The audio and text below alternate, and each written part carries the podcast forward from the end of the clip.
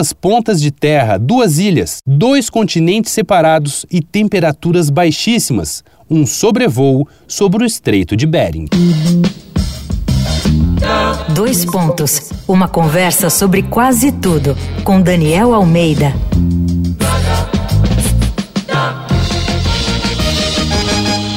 A série deu match aqui do Dois Pontos fala de encontros.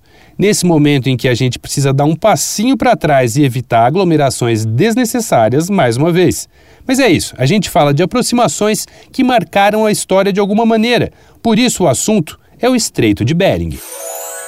Para quem não lembra, o Estreito de Bering é a porção de mar que separa a Rússia dos Estados Unidos. É uma passagem de 85 quilômetros, localizada entre o Mar do Ártico ao norte, o Pacífico ao sul e o Mar de Bering.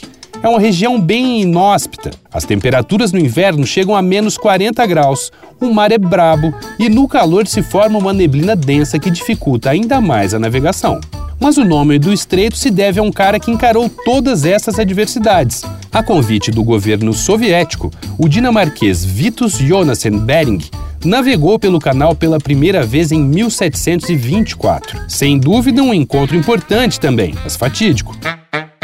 Anos depois, Bering e sua tripulação morreram ali durante uma nova expedição de reconhecimento do que seria o território do Alasca. E ali no meio, bem no meio dessa região pouco amigável, tem duas porçõezinhas de terra, uma ao lado da outra, chamadas de Ilhas Diomedes. A ilha mais a oeste é Diomedes Maior e pertence à Rússia.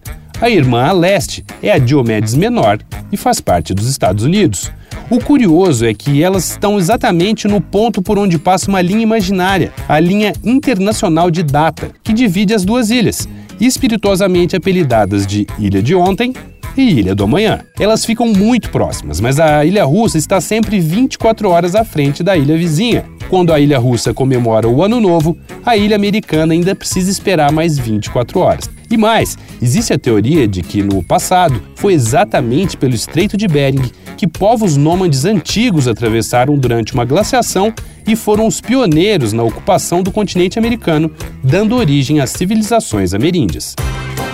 Vai lá no arroba Danico Illustration e dá uma olhada nas ilustrações inspiradas na série Deu Match. Eu sou Daniel Almeida, dois pontos, até a próxima. Você ouviu Dois Pontos, uma conversa sobre quase tudo com Daniel Almeida.